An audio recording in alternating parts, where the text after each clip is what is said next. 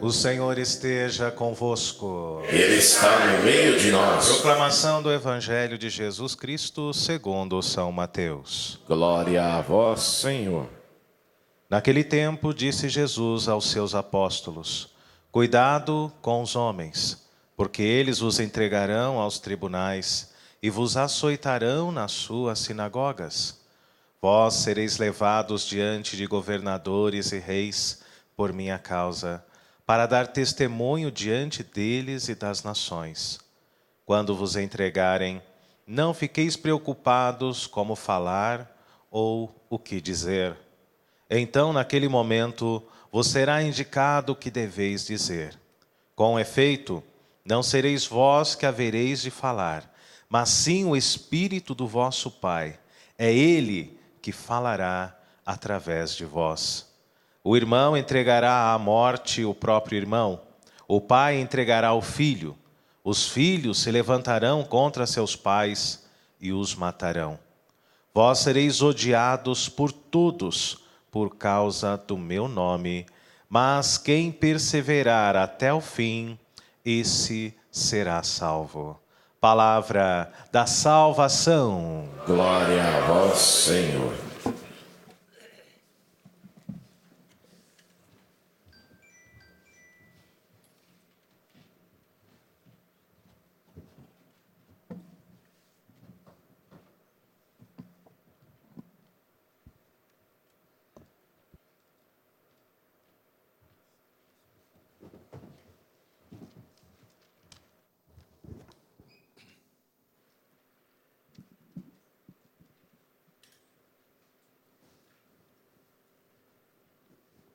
No dia de ontem, celebramos o nascimento do Senhor. Por que no dia de hoje celebramos a morte de um santo? Por que na liturgia da igreja, um dia após a celebração do Natal do Salvador, celebramos o martírio de um discípulo do Senhor? O Natal está longe de ser uma festa adocicada, romântica, idílica, que recorda meramente o nascimento de uma criança como se fosse outra qualquer, o que, com o devido respeito, provoca nas pessoas sensatas um clima de alegria, de paz e de serenidade, e exige-se respeito, silêncio, admiração, estupor e agradecimento a Deus, um parto que foi exitoso. O Natal não é apenas isto, é muito mais do que isto. É a entrada no tempo, nove meses depois da concepção por obra do Espírito Santo no seio da Santíssima Virgem, a visibilização para todos do Verbo que se fez carne. Deus que outrora falou de muitos modos, por meio dos profetas, na história de Israel, por muitas mediações, agora nos fala pelo seu próprio Filho. Deus se tornou visível, palpável, acessível aos sentidos de todos os homens. Todavia, a simples notícia do nascimento do menino também está longe de ser unanimidade, está longe de provocar uma conversão coletiva, uma paz universal. O Evangelho não é isso, nunca foi, nem será. Jesus Cristo já nasce sendo um sinal de contradição. No prólogo do quarto Evangelho, o Evangelho segundo João, em três versículos, nós temos já um prelúdio daquilo que será a vida terrena dele e como ela culminará, e aquilo que será a existência terrena daqueles que se decidirem viver por ele, segui-lo. Evangelho segundo João, capítulo 1, versículo 5. A luz resplandece nas trevas, e as trevas não a compreenderam. O menino nunca foi nem será unanimidade. Lembrem-se, quando os magos do Oriente vierem para Jerusalém e perguntarem a Herodes onde está o rei dos judeus que acaba de nascer, vocês já sabem qual foi a reação do povo de Jerusalém? Ficaram perturbados, ficaram apavorados, ficaram assustados. Medo de Jesus, temor de Jesus.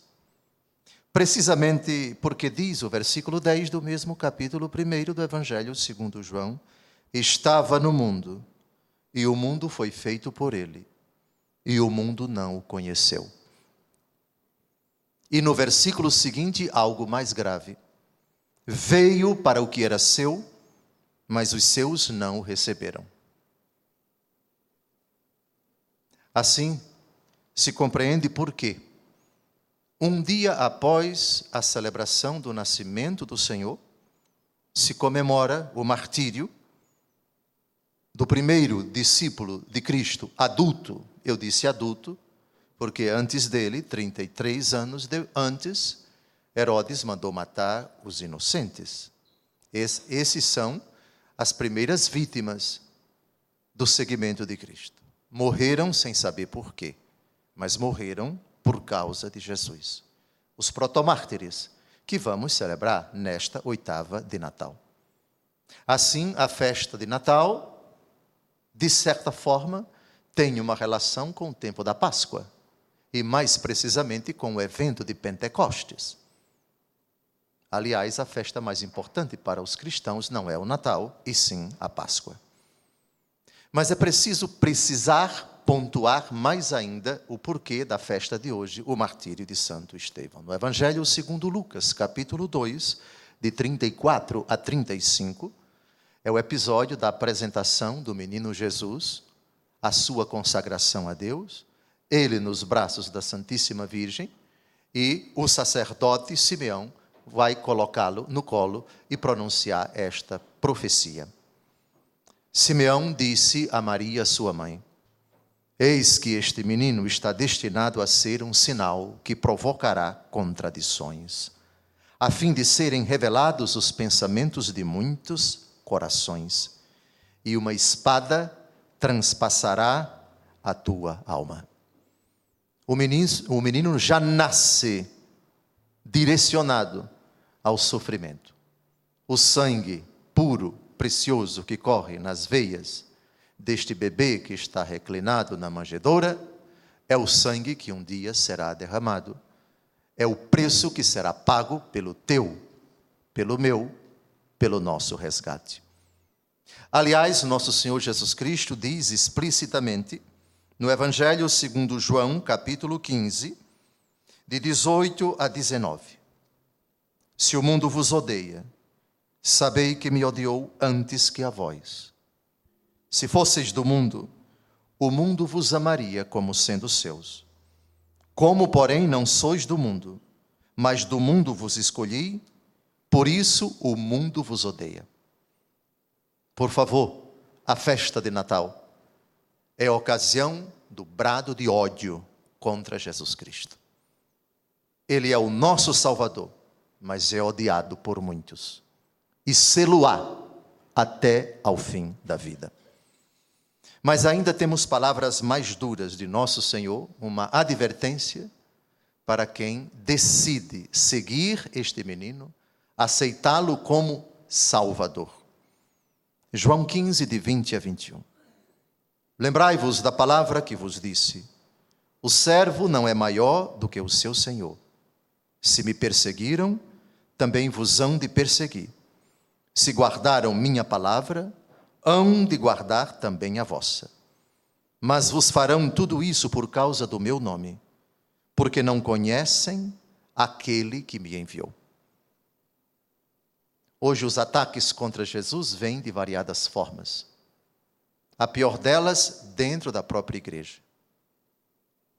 Pela má conduta dos seus filhos, pela incompreensão da sadia teologia, pela deturpação das escrituras, pela subversão dos valores. Isaías capítulo 5, versículo 20. Ai daqueles que ao mal dizem bem e ao bem dizem mal. Ai daqueles que ao doce dizem é amargo e ao amargo dizem que é doce. Se existe um mal, um prejuízo que se faz à pessoa de Jesus, é subverter o que ele disse, é deturpar o que ele ensinou. No Evangelho segundo Mateus, capítulo 5, de 11 a 12, temos também uma bem-aventurança que se aplica bem à festa que estamos a celebrar. Bem-aventurados sereis quando vos caluniarem, quando vos perseguirem e disserem falsamente todo o mal contra vós por causa de mim. Alegrai-vos e exultai, porque será grande a vossa recompensa nos céus, pois assim perseguiram os profetas que vieram antes de vós. Aqui está o estigma do cristianismo. Aqui está a pedra de tropeço. Aqui está a causa desta contraposição, desta incompreensão, desta polaridade, deste antagonismo, por que não dizer, a respeito da pessoa de Jesus. Amado por muitos, odiado por outros. Os ataques sempre existirão e um dia após a celebração do nascimento do Senhor, na figura de Santo Estevão, nós já compreendemos o que é que aguarda para a igreja no decorrer de todos os séculos. Em muitos países, nós cristãos vivemos na clandestinidade. Não podemos celebrar a nossa fé. E quando o fazemos, somos brutalmente perseguidos. Igrejas saqueadas, incendiadas, profanações insanas realizadas para agredir Cristo Jesus e a sua igreja. Saulo, Saulo, porque me persegues? A perseguição sempre existirá. Aquele que morreu no Calvário continua a sofrer na vida daqueles que decidiram segui-lo. Colossenses capítulo 1, versículo 24, completo em minha carne aquilo que falta à paixão de Cristo em benefício do seu corpo, que é a igreja. Na oração sacerdotal de nosso Senhor Jesus Cristo, no Evangelho segundo João, capítulo 17, Jesus faz um pedido surpreendente. Dei-lhes a tua palavra, mas o mundo os odeia. João 17, de 14 a 15. Porque eles não são do mundo, como também eu não sou do mundo. Não peço que os tires do mundo, mas sim que os preserves do maligno. O maligno é aquela besta é aquela serpente descrita no capítulo 12 do Apocalipse de São João, que se coloca diante da mulher vestida de sol, coroada de estrelas, tendo a lua debaixo dos pés, estava prestes a dar à luz. O dragão queria devorar a criança tão logo ela nascesse. Mas a mulher foi levada para o deserto. O dragão então partiu furioso para perseguir os discípulos do menino, os filhos daquela mulher. E este será, esta será a história que sintetizará o drama da Igreja de Cristo até ao fim dos tempos. Vós sereis levados, diz o Evangelho de hoje, diante de governadores e reis, por minha causa, para dar testemunho diante deles e das nações. Cuidado com os homens. Os homens devem ser amados os homens devem ser objeto da nossa misericórdia. Devemos ser portadores da misericórdia de Deus para todos, mas nunca esqueçam, tenhamos cuidado com os homens. Cuidado. Aliás, essa palavra aparece em Apocalipse 12, 12. Ó terra, cuidado, pois o demônio partiu para vós cheio de fúria, porque sabe que pouco tempo lhe resta. Cuidado com os homens. A respeito disso, dois textos apavorantes, por assim dizer, que nós deveríamos sempre lembrar no trato com as pessoas. Com as pessoas cujo coração não conhecemos. Salmo 63, versículo 7, é um abismo o coração do homem. E Jeremias capítulo 17, versículo 5, maldito o homem que confia no outro homem. Não fiqueis preocupados quando vos entregarem, preocupados com falar ou o que dizer, porque vos será indicado o que deveis dizer. Não sereis vós que havereis de falar, mas sim o Espírito do vosso Pai é que falará através de vós. Sim, se temos adversários ocultos e outros não tão ocultos, temos um Cristo a quem entregamos o nosso coração e o dever da igreja, malgrado todas essas adversidades, é pregar o nome de Cristo. Na minha terra se diz: remédio para doido é outro na porta. Pois bem, se tem gente maluca a perseguir a igreja, se o ódio é mais ou menos declarado, mais ou menos explícito, o cristão nem por isso deve se intimidar. Se ele se envergonhar do nome de Cristo, Jesus já afirmou o que vai acontecer. Quem se envergonhar de mim diante dos homens, eu me envergonharei dele diante do meu Pai que está nos céus. Assim foi nos primórdios da igreja. No capítulo 6 do livro dos Atos dos Apóstolos, já temos a instituição do diaconato, o primeiro grau do sacramento da ordem, na ordem da ascensão, já que na ordem da plenitude do sacerdócio, o primeiro grau do sacramento da ordem é o episcopado, os bispos, depois o presbiterato ou presbiterado, os padres, e depois os diáconos.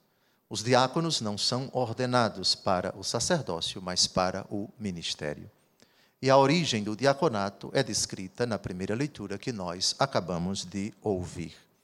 O que aconteceu? a igreja crescia em quantidade e as pessoas que se tornavam cristãs eram oriundas tanto do judaísmo, os judaizantes, quanto do paganismo, os chamados gregos. E esses, nas refeições, nas confraternizações, na vida cotidiana, estavam sendo preteridos, ou seja, ignorados.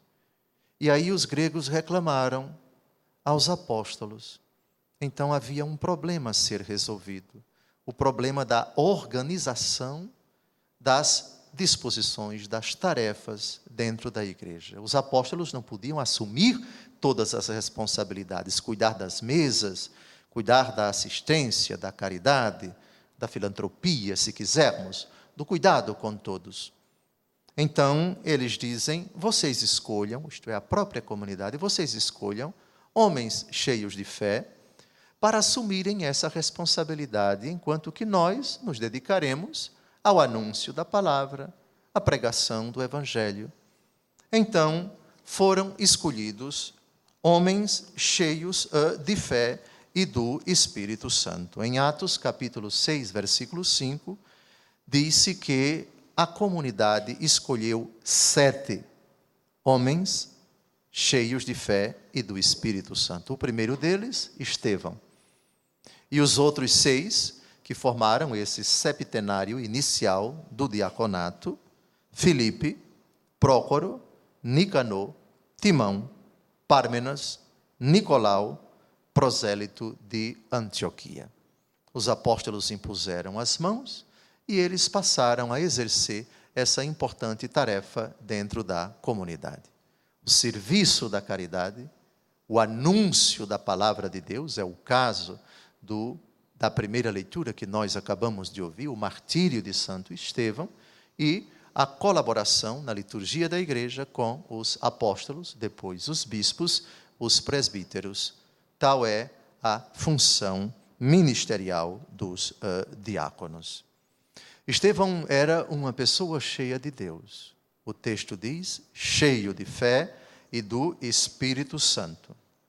Cheio do Espírito Santo, cheio de graça e cheio de poder. Profundo conhecedor das Escrituras, diante da impecabilidade da sua pregação, diante da fidelidade aos textos da Escritura, no seu tempo apenas o Antigo Testamento, o anúncio do mistério redentor de Cristo, era também implacável com aqueles que causaram a morte de nosso Senhor.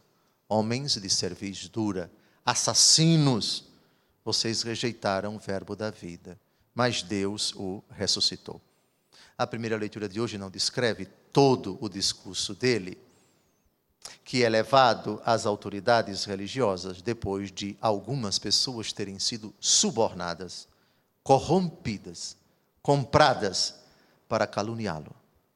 Mas ele testemunhou o Cristo até ao fim da vida.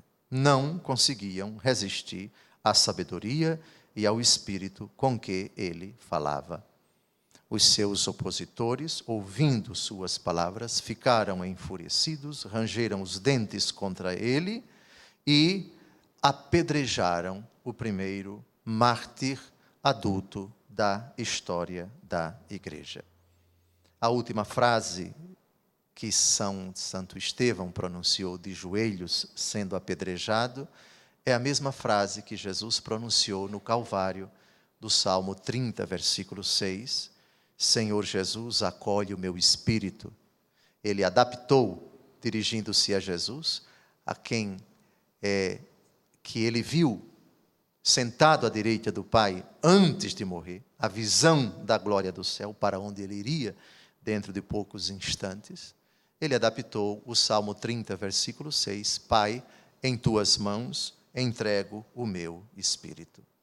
E é o salmo da missa de hoje eu entrego em vossas mãos o meu destino, libertai-me do inimigo e do opressor. Concluo esta homilia dirigindo-me a toda a igreja, que na fidelidade a Cristo, nesses tempos tão difíceis, de ataques recorrentes, de agressões contundentes, de toda sorte de insinuação, de eh, aguerrida provocação e perseguição, em alguns lugares bem escondida, em outros lugares bem explícita, que por intercessão das preces de Santo Estevão e na imitação à sua coragem, à sua audácia, permaneçamos fiéis ao Senhor. Na festa de Santo Estevão, na oitava de Natal, uma recordação bem clássica, bem explícita, bem direta para cada um de nós. O Natal não é uma festa inocente nem ingênua. Inocente no sentido de pura sim, mas não carente de significado. Levar a sério Cristo Jesus é uma exigência da nossa fé. Ninguém brinque por ser cristão. Ninguém menospreze nem ignore a sua condição de batizado. Seguir a Cristo é algo extremamente sério e exige da nossa parte absoluta coerência, absoluta fidelidade, audácia e coragem, que são dons do Espírito Santo, para que permaneçamos fiéis até o fim.